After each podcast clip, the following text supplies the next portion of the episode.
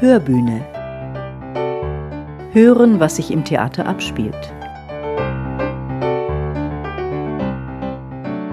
Seit Tagen oder eher seit Wochen haben sie sich nicht getroffen. Die Theaterpädagoginnen Natascha Mund, Christine Appelbaum und Schulreferentin Anna-Lena Wegesser. Dabei ist ihre Arbeit so wichtig und unerlässlich, bilden sie doch am Heilbronner Theater die Brücke nach außen, hin zu Kindern und Jugendlichen, zu Theaterbegeisterten und noch zu Begeisternden, zu Lehrerinnen und Lehrern. Ich bin Katja Schlonski und ich möchte mit den dreien in dieser Podcast-Folge über ihren Hintergrund und ihre Arbeit sprechen. Seien Sie dazu herzlich willkommen. Theater muss wie Fußball sein, den Satz kennt ihr vielleicht. Das ist ein viel strapazierter Satz, der Bertolt Brecht zugeordnet wird. Das lassen wir mal dahingestellt, ob das so stimmt. Aber jetzt lasst uns mal bei diesem Bild bleiben. Wo würdet ihr euch und eure Arbeit denn einordnen, wenn das so eine Art Fußballspiel wäre? Ähm, der Auswechselspieler, der überall eingesetzt werden kann. Wobei wir definitiv nicht auf der Bank sitzen, ganz nebenbei, sondern immer mittendrin mitmischen. Das würde ich auch sagen. Genau, also es ist eine Art von Teamarbeit und ein Zusammenspiel und äh, es gibt dann auch noch die Zuschauenden und die Spielenden und genau, diese Mischung macht es eigentlich aus. Natascha, Christine und Annalena sind auf die Probebühne gekommen, endlich mal wieder, wie sie sagen. Denn Corona, Kurzarbeit und Homeoffice haben zu ihrem Leidwesen in den vergangenen Monaten die Distanz bedingt. Umso freudiger das Wiedersehen. Alle sind sie in Plauderlaune. Diese Liebe zum Theater, die wird ja bei vielen Menschen eigentlich schon im Kindesalter geweckt wenn es gut läuft. Also bei mir war das zum Beispiel so. Ich erinnere mich noch genau an Spaziergänge durch die Katakomben des Kasseler Staatstheaters.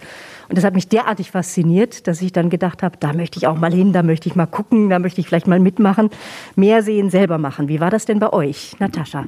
Also meine Wiege des Theaters quasi liegt direkt hier in Heilbronn im Theater, weil mein Papa Journalist ist und mich dann quasi als Kind immer schon mitgenommen hat ins Theater, wenn er halt beruflich dahin musste.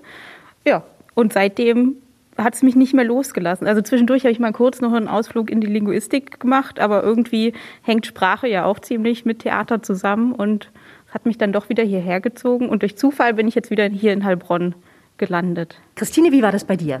Bei mir kommt es definitiv auch aus der familiären Prägung. Also ich glaube, dass Kultur, Musik vor allem bei uns in der Familie immer eine große Rolle gespielt haben. Also wir haben alle Instrumente gelernt, viel gesungen, auch miteinander musiziert. Und ja, Bühne hat mich immer schon auch fasziniert, aber es war ziemlich klar auch, dass ich nicht auf der Bühne stehen möchte, sondern dieses ganze Zahnrad, was dahinter läuft, total faszinierend finde. Und jetzt komme ich zu der dritten im Bunde, Annalena. Ja, bei mir fing das eigentlich auch äh, schon im Kindesalter an, so die jährlichen Besuche mit der äh, Schule dann.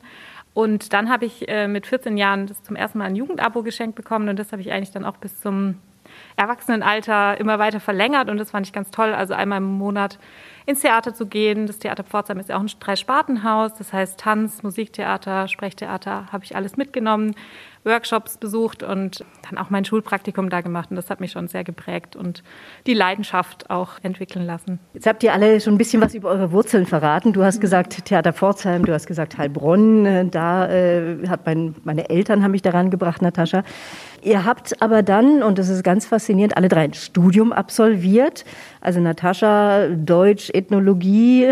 Du warst Sprachförderkraft im Kindergarten, also so spannende Sachen. Christine hat Komparatistik, also Komparatistik, das ist allgemeine vergleichende Literaturwissenschaft studiert. Theaterwissenschaften beide. Und äh, Annalena, Du hast äh, Theater und Medien und szenische Forschung studiert. Also ich bin da immer ganz fasziniert, was es mittlerweile alles an Studiengängen gibt. Aber ich glaube, ohne Praxis, ohne Reinschnuppern ist das alles nichts. Wie habt ihr das erlebt? Fangen wir mit Annalena an. Ja, also total. Ich glaube, das ist wichtig, die Praxis mitzukriegen, reinzuschnuppern. Wie funktioniert Theater? Ich habe aber auch zum Beispiel viel Festivalarbeit gemacht und auch dieses Wissen um alle Positionen, die es so im Theater gibt und alle Perspektiven und, und alle Ecken im Theater kennenzulernen, um diesen ganzen Betrieb auch zu verstehen. Und äh, da ist, glaube ich, Praxis und Assistenzen und so weiter ganz wichtig. Auch die anderen beiden haben äh, viele äh, Seitenwege beschritten zwischendrin, also Praktika gemacht oder Regieassistenzen. Christine, erzähl mal von dir. Ja, bei mir hat es tatsächlich auch mit dem Schulpraktikum am Theater Osnabrück angefangen. Da war ich in der Dramaturgie als erste Abteilung. Und dann ging das so weiter. Also ich habe dann in der Schulzeit auch nochmal ein freiwilliges Praktikum in Essen am Alto Theater gemacht, auch in der Dramaturgie, dann in der Musik Und äh, ich glaube, dass die Praxis da ganz, ganz äh, wichtig ist. Also nur mit dem Theaterwissenschaftsstudium hätte man nicht die Erfahrung und auch die Expertise, jetzt einfach hier mich vor Gruppen zu stellen, eben den Job, den wir machen, zu machen. Also es ist ganz, ganz wichtig, alle möglichen Theater kennenzulernen, die Berufe verschieden kennenzulernen, wie Annalena auch schon sagte, so dieses Zahnrad, wie das ineinander läuft, äh, kennenzulernen. Und ja, da gibt es viele Abteilungen, die wir, glaube ich, alle abgeklappert haben, bis hin zur Regieassistentin. Das ist aber gar nicht so einfach, dann da auch wirklich einen Fuß reinzukriegen. Ne? Natascha, wie hast du das erlebt? Ja, das stimmt. Also ich habe auch viele Schulpraktika halt während der Schulzeit noch in den Ferien freiwillig gemacht und bin damals dann in die Burgfestspiele Jaxhausen reingerutscht halt auch über alte Verbindungen dann von meinem Vater, weil er da viel gearbeitet hat und habe darüber dann meine erste feste Regieassistenz am Theater Lüneburg gekriegt. Und so hat sich das dann auch noch mal über Maske, da war ich dann mal irgendwie drei Monate drin und ähm, Lüneburg war halt ein ganz, ganz kleines Haus und da musste man als Regieassistent einfach alles machen. Also wo es im großen Staatstheater dann auch noch einen Ausstattungsassistent gibt. Und für alles nochmal Unterkategorien musste ich halt da einfach alles alleine machen und bin da einfach reingeschmissen worden. Und es war eine sehr, sehr lehrreiche, aber auch schöne Zeit. Ende der Probe im großen Haus. Oh, Ende der Probe im großen Haus. Okay, aber wir dürfen weitermachen. Das war jetzt die Durchsage hier auf der Probenbühne. Natascha, offiziell bist du ja Leiterin der Abteilung Theaterpädagogik. Und du hast mir aber im Vorfeld schon gesagt, ihr seid ein Team und zu diesem Podcast möchtet ihr alle drei was sagen und alle drei dabei sein. Ihr arbeitet als Team auf Augenhöhe. Erleichtert das die Arbeit? Total. Also ich bin total froh, dass ich mit allem, womit ich quasi auch so aus der Leitungsrunde komme, zum Beispiel, dann mit meinem Team drüber reden kann. Also dass ich nicht alleine da irgendwie rumdenken muss, so quasi, und dann den zwei sage, ihr habt das und das zu tun. Also das würde mir total widerstreben und ich glaube auch unserem Arbeitsverständnis generell von dem Job, den wir haben. Also das ist halt auch unser Arbeitsverständnis, dass wir mit den Schülerinnen und Schülern oder Kindern im Kindergarten einfach auf Augenhöhe arbeiten. Jetzt müssen wir, glaube ich, ein bisschen mehr noch erzählen von dem Job, tatsächlich von dem Job, den ihr habt. Christine, vielleicht magst du mal anfangen. Der Aufgabenbereich ist ja ganz, ganz vielfältig. Das ist er tatsächlich, was diesen Beruf für mich aber auch sehr, sehr reizvoll macht. Also wir sind als Theaterpädagoginnen für die Vermittlung von Theater zuständig. Wir sind Vermittlerinnen von dem, was auf der Bühne passiert, aber eben auch, was genau Theater überhaupt ist. Also uns ist ein großes Anliegen, eben auch an nicht theateraffine Menschen Theater vermitteln zu können und die vielleicht auch dafür zu gewinnen. Also so wie wir dafür brennen, eben dieses Feuer auch ein bisschen weitergeben zu können. Genau, also Vermittlung ist das große Ganze. Wie funktioniert das? Wir haben in Heilbronn, das ist was, äh, finde ich, ziemlich Besonderes hier am Theater, ein ziemlich großes Kooperationsschulennnetzwerk von über 40 Schulen, mit denen wir sehr, sehr eng zusammenarbeiten. Da haben Natascha und ich uns die aufgeteilt, jeder gut 20, die wir eng betreuen. Und die Kooperation besteht darin, dass wir mit den Schulen vereinbart haben, dass die jeden Schüler, jede Schülerin einmal im Schuljahr bei uns ins Theater bringen. Genau, und so kommen eben auch Kinder hierhin, die vielleicht gar nicht so vom Elternhaus, so wie wir drei letztendlich ans Theater gekommen sind, sondern ja, über die Schule da die ersten Kontakte zu haben. Deswegen ist das auf jeden Fall ein sehr, sehr großer Baustein. Die Vermittlung geht dann weiter, die kommen zu uns ins Theater, zu den Stücken. Wir bieten dazu an, dass wir einen Workshop, ein Stück vermittelnden Workshop machen mit den Klassen. Das kann vor dem Theaterbesuch sein, das kann nach dem Theaterbesuch sein. Ist so ein bisschen abhängig von den Stücken und den Inhalten. Wir bieten Nachgespräche an. Und zu dem großen Komplex, was eigentlich ist Theater, auch ganz viel Theaterführung. Und auch da nochmal einen ganz praktischen Workshop wo die Kinder das selbst ausprobieren können, wie sich das überhaupt anfühlt, auf der Bühne zu sein. Wie bereitet ihr euch denn auf diese Arbeit vor? Heißt das für euch, dass ihr von vornherein eben auch mit dem äh, Produktionsteam praktisch in Kontakt seid, dass ihr mal eine Probe besucht, dass ihr mit den Dramaturgen sprecht? Also wie bereitet ihr so diese Kooperation mit den Schulen vor? Also wir stecken quasi mit im Probenprozess drin und sind immer mal wieder bei den Proben dabei und bereiten dann währenddessen unser theaterpädagogisches Begleitmaterial vor, was wir zu jedem Stück, das wir betreuen, erstellen. Da gibt es dann dramaturgische Hintergrundinformationen. Da arbeiten wir dann natürlich eng mit den Dramaturginnen und Dramaturgen hier am Haus zusammen.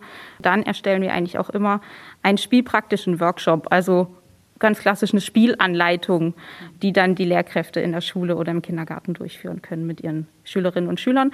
Oder halt, wenn wir gebucht werden, dann nutzen wir das als Fahrplan. Wir sitzen jetzt hier auf der Probebühne im Kreis zu viert mit Abstand und Quatschen und ich weiß, dass ihr als Theaterpädagoginnen Lockerungsübungen für zwischendrin drauf habt. Das habt ihr nämlich gerade in einer Online-Veranstaltung mit Lehrerinnen und Lehrern auch erprobt.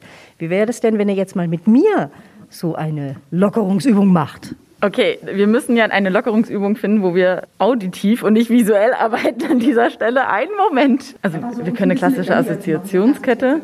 Ja? Können das auch rund geben dann. Ah, das ist super. Okay. Ähm, eine Übung, äh, vor allem zum Aufwärmen des Kopfes an dieser Stelle, ist die sogenannte Einsatzgeschichte. Dabei geht es darum, wir sind jetzt hier zu viert, dass wir vier eine Geschichte erzählen. Dafür sagt jeder einen Satz, aber dieser Satz hat eine bestimmte Funktion. Natascha beginnt gleich mit einer Einleitung.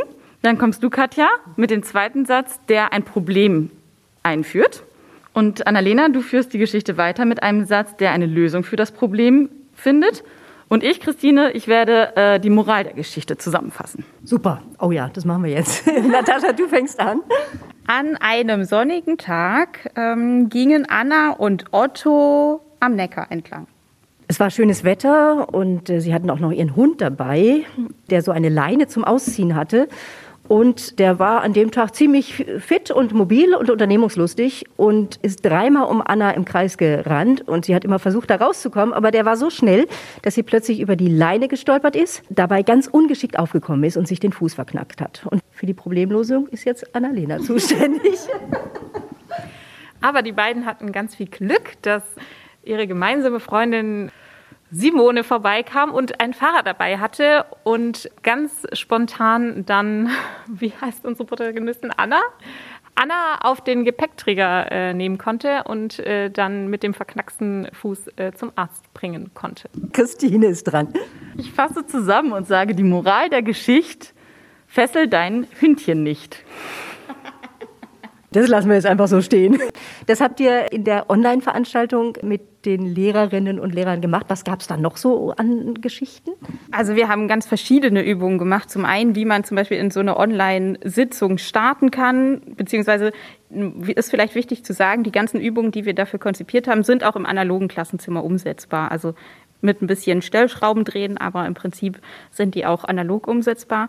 Wir haben mit so Warm-up-Übungen gestartet, also das können Kennenlernspiele sein, wenn sich die Gruppe noch nicht kennt oder wenn es jetzt irgendwie die sechste Stunde am Tag ist und die Kinder dann schon seit 7 Uhr bis 13 Uhr vorm Rechner hingen und dann die Energie schon ein bisschen nicht mehr so verfügbar ist, wie der Kopf dann einfach wach bleibt und wieder wird und man Lust kriegt, wieder irgendwie sich in ein neues Thema reinzuschmeißen und man auch mal gemeinsam lachen kann, so wie wir jetzt gerade bei der Geschichte, weil das ja auch immer ein verbindendes Element ist, so gemeinsam einfach mal Spaß und Quatsch zu machen irgendwie in dem ganzen Alltag, vor allem wenn man sich nicht nah sein kann, was es so in so einem Klassenzimmer eigentlich so der Standard ist. Christine, wie würdest du das auf den Punkt bringen, was Theater eben kann, was Schule nicht kann? Theater schafft, oder vor allem die Theaterpädagogik an der Stelle schafft den Diskurs mit Gleichaltrigen und das auf eine ganz ungezwungene Ebene in einem sehr geschützten Raum. Und ich glaube, das ist unsere Kraft, äh, die Kraft unserer Arbeit.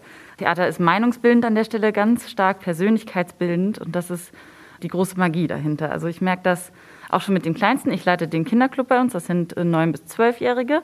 Und es macht mit denen schon so Spaß, die großen Fragen der Welt zu diskutieren, weil die natürlich eine Meinung haben und äh, die eben in dem Rahmen auch äußern können und da halt mit Gleichaltrigen diskutieren können. Ihr seid alle drei äh, so jung, dass ihr da selber wirklich noch sehr dicht dran seid. Natascha, äh, du leitest auch einen Club. Hast du da auch solche Erfahrungen gemacht? Naja, also ich bin von meinen Clubbern alterstechnisch gar nicht so weit weg. Also die älteste ist nur fünf Jahre jünger als ich, weil ich den Jugendclub ab 16 leite. Der, also die älteste ist 25, 26 so. Und bei uns wird es tatsächlich ziemlich philosophisch. Also wir arbeiten alle drei Clubs am äh, Thema Paradise Lost, was ja dieses Jahr das Spielzeitmotto ist. Bei mir geht es gerade auch so ein bisschen in die Richtung, beziehungsweise haben die Clubber so vorgegeben, dass es in die Richtung geht, dass das Paradies vielleicht gar nicht so die Ultima Ratio ist, die man hat. Also vielleicht ist es ganz okay, so wie es gerade läuft. Also da entstehen gerade viele Texte, ähm, wäre das Paradies tatsächlich so wünschenswert oder bin ich ganz zufrieden mit dem, was ich jetzt so habe? Oder wäre so eine Mischung ganz nett, so vielleicht einen Tropfen aus dem Paradies mitzunehmen? Darum geht es gerade viel. Ja. Vier Theaterclubs gibt es derzeit am Theater Heilbronn, von ganz klein bis generationenübergreifend. Die Nachfrage, die ist groß und ein fünfter Club wird derzeit angedacht. Auch Annalena leitet mit Begeisterung einen Club, ansonsten ist sie aber auch gut ausgebucht mit ihrer Aufgabe als Schulreferentin. Ich bin quasi die Kommunikationsstelle zwischen Theater und Schule, wie Christine gerade schon gesagt hat. Wir haben eben dieses Kooperationsmodell und ich ähm, mache zum einen eben die ganze Kommunikation nach außen. Das heißt, ich äh, schreibe den Newsletter oder den Lehrerbrief und äh, berate aber auch die Schulen im Spielplan, in den Theaterwünschen. Also Sie können mich anrufen, sagen, ich habe eine siebte Klasse in dem und dem Fach. Was bietet ihr da gerade an? Was spielt ihr? Und dann spreche ich mit ihnen darüber und buche auch die Karten für sie ein. Genau, das ist so der größte Punkt. Jetzt haben wir die Clubber schon ins Spiel gebracht, die Theaterclubs. Es gibt mehrere am Theater Heilbronn, welche für ganz junge und es gibt auch einen mehrere Generationen Club. Annalena, magst du mal was dazu sagen? Also das begleitest du ja auch. Genau, also ich leite den Teens Club, die 13- bis 16-Jährigen, also wahnsinnig in der Pubertät ich habe da jetzt gerade auch nochmal drüber nachgedacht. Ich glaube, die merken dann halt auch irgendwann, es ist ein geschützter Raum und es ist eben nicht Schule. Es gibt keine Sanktionen, es gibt kein richtig und kein falsch. Sie können sich einfach mal trauen und dann merken sie ja auch, ach, das ist cool oder das ist lustig oder da habe ich vielleicht eine besondere Fähigkeit, das macht mir Spaß, da kann ich mich mehr austoben und ähm, die Arbeit macht mir total viel Spaß. Also mit den Jugendlichen kreativ zu sein und auch sie zu fordern, ihnen was zuzumuten, nicht so viel vorzugeben, sondern sie wirklich Ideen entwickeln zu lassen. Und ähm, das ist eine ganz bereichernde Arbeit, finde ich. Kann es sein, dass die über Theater dann tatsächlich also Dinge äh, nochmal ganz intensiv lernen, Dinge wie Disziplin halten, Dinge wie im Team arbeiten? Das ist ja alles, was in der Schule klar gehört, das auch dazu. Aber am Theater kann man das, glaube ich, auf andere Art und Weise lernen, oder? Ja, auf jeden Fall. Also wenn man dann gemeinsam so ein Stück erarbeitet und dann fehlt mal einer oder eine in der Gruppe, dann ist diese Lücke schon groß, wenn man dann irgendwie die Clubstunde hat und die eine Person ist nicht da, weil man hat ja gemeinsam dieses Stück erarbeitet. Also wir hier am Haus, wir nehmen keine vorgefertigten Stücke für die Clubarbeit. Das gibt ja auch andere Häuser, die das so machen. Aber wir erarbeiten immer mit den Clubs ein ganz eigenes Stück, basierend auf den Texten, die die Jugendlichen uns dann selbst liefern, also selbst schreiben oder gesucht haben, wie auch immer. Und wenn da dann so ein Glied in der Kette fehlt, dann merken die anderen das auch ganz schön doll. Und wenn dann wieder derjenige da ist und dann wieder ein anderer fehlt, dann merkt er auch wieder, ähm, dass das nicht so super ist, wenn dann da einfach die Arbeit so ein bisschen in Stocken kommt. Also diesen Biss an der Sache zu bleiben, das fördert das extrem, weil ja alle auch den Wunsch haben, gemeinsam dieses Werk dann zu schaffen und auf die Bühne zu stellen, beziehungsweise in diesem Jahr dann halt ein Film oder audiovisuelles Projekt dann daraus zu entwickeln und das aber auch anderen Menschen zu zeigen und zu zeigen, hey, das habe ich selbst äh, habe ich einen ganz, ganz großen Teil dazu beigetragen. Und genau wie es Annalena auch schon gesagt hat, uns ist total wichtig, dass das jetzt nicht von uns kommt und wir denen das irgendwie überstülpen, was sie da zu machen haben. Natürlich gucken wir, dass das irgendwie dann dramaturgisch einen roten Faden hat und dann Sinn ergibt und dass das nicht irgendwie ein wirres Collagenbild ist, was dann am Ende niemand versteht, außer die, die es selbst erarbeitet haben. Aber wir geben denen da schon ziemlich freie Hand und da sind die auch super stolz dann einfach am Schluss Ähnliche Erfahrungen machen die Theaterpädagoginnen auch in der Kooperation mit den Schulen. Da gilt es, Lehrerinnen und Lehrer mitzunehmen und bei vielen Kindern und Jugendlichen erst einmal grundsätzlich das Interesse am Theater zu wecken. Es geht ja in der Arbeit mit Kindern und Jugendlichen auch gerade darum, eben vielleicht nicht zu pädagogisch zu sein, es ist eben nicht Schule. Wie kriegt ihr das hin, dass ihr die Kids tatsächlich auch dann irgendwann zum Mitmachen bewegt und dass die Spaß dran haben? Naja, bei Übungen, wo die sich erstmal zieren, weil sie denken, das ist peinlich, dann mache ich halt mich erstmal da zum Obst. Und also das ist so meine Taktik, die ich da fahre.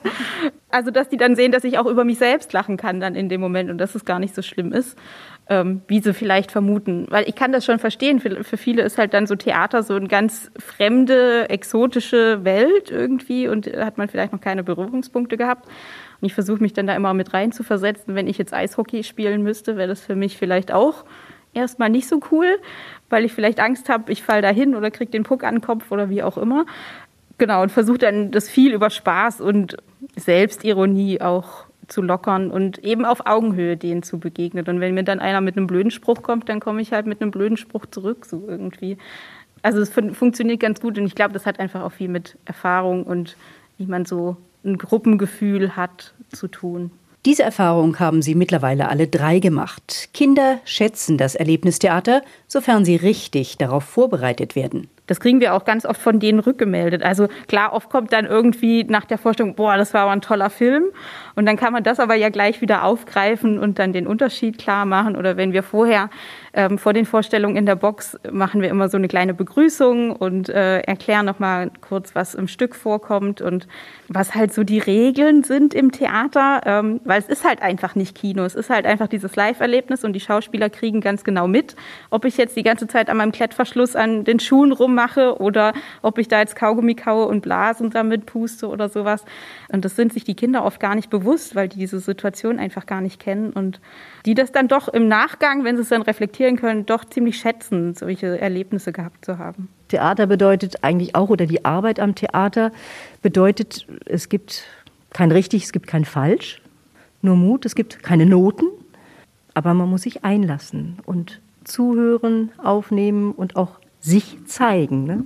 Ja, tatsächlich. Also gerade wenn man so in Klassen geht, sich da dann zu trauen und sich zu riskieren vor der Klasse, wenn ich jetzt keine Ahnung, wenn ich jetzt der Klassenclown bin, der halt immer lustig ist und dann muss der halt eine Szene spielen, die vielleicht irgendwie total ernst ist oder wo es um Trauer oder Wut oder irgend sowas geht, natürlich, die müssen sich da riskieren und sich trauen, aber das ist ja dann wiederum das Schöne für die Gruppe, wenn die das dann geschafft haben und wir immer auch noch so eine Reflexionsrunde eigentlich am Schluss einbauen. Was habe ich da jetzt gerade gesehen und was hat mir davon gefallen und was hätte ich mir vielleicht noch zusätzlich dazu gewünscht, wie du das gemacht hättest oder auch wenn die SpielerInnen dann reflektieren können, wie war das für mich jetzt da vor meiner Klasse zu stehen und mal nicht irgendwie den Lehrstoff irgendwie in einem Referat runterzubeten, sondern das, was mir halt in dem Moment gerade zu der Situation einfällt. Das bringt schon sehr viel Gruppengefühl dann rein in die Klassen und es ist immer ein schönes Gefühl, da dann wieder rauszugehen und die dann nachher irgendwie fünf Wochen später in der Stadt zu treffen, irgendwie beim Einkaufen, dann rufen sie, hallo, hallo, du bist doch die vom Theater, kennst du mich noch? Viele bleiben tatsächlich auch im Gedächtnis, weil die dann so tolle Sachen in den Workshops gemacht haben, dass das wirklich hängen bleibt. Ja. Natascha Mund und Christine Appelbaum und auch Schulreferentin Annalena Weggesser arbeiten derzeit leider, wie sie immer wieder betonen, Corona-bedingt im digitalen Raum. Aber auch da sind eben gute Ideen gefragt. Ihr habt euch ja auch nicht nur äh, Tipps für Lehrerinnen und Lehrer überlegt zum Lockerwerden oder zum Weitergeben an die Schülerinnen und Schüler, sondern ihr habt auch sowas entwickelt wie Tipps für Quarantäne-Kids. Also für alle die, genau, die zu Hause hocken und irgendwie da hin und her rutschen auf der Stuhlkante. Was macht man denn mit denen? Was können die denn machen? Was waren das für Tipps? Tipps für Quarantäne-Kids. Ja, das war der erste Lockdown, würde ich sagen. Und wir mussten uns ziemlich gut überlegen, was, man, was wir jetzt machen. Also klar, wir mussten irgendwie auch zusehen, dass wir öffentlich präsent werden. Aber uns war es natürlich auch ein Anliegen, irgendwie da was nach Hause zu geben für Kinder, die jetzt da mehr oder weniger im Lockdown zu Hause sitzen, nicht mehr in die Schule gehen konnten.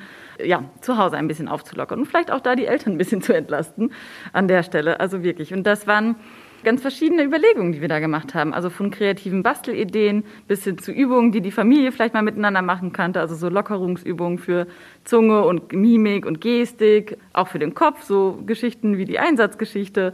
Es waren ganz, ganz viele verschiedene Sachen in der Hoffnung, dass da für jedes Kind und auch jede Altersgruppe was dabei war. Es war auf jeden Fall ein spannendes Projekt für uns, würde ich sagen. Also ich glaube, wie wichtig und äh, spannend und unerlässlich auch eure Arbeit ist, das haben wir jetzt hier schon sehr anschaulich erfahren. Bekommt ihr denn für diese Arbeit regelmäßiges Feedback? In der Stadt sagen sie, hallo du, ich kenne dich doch vom Theater.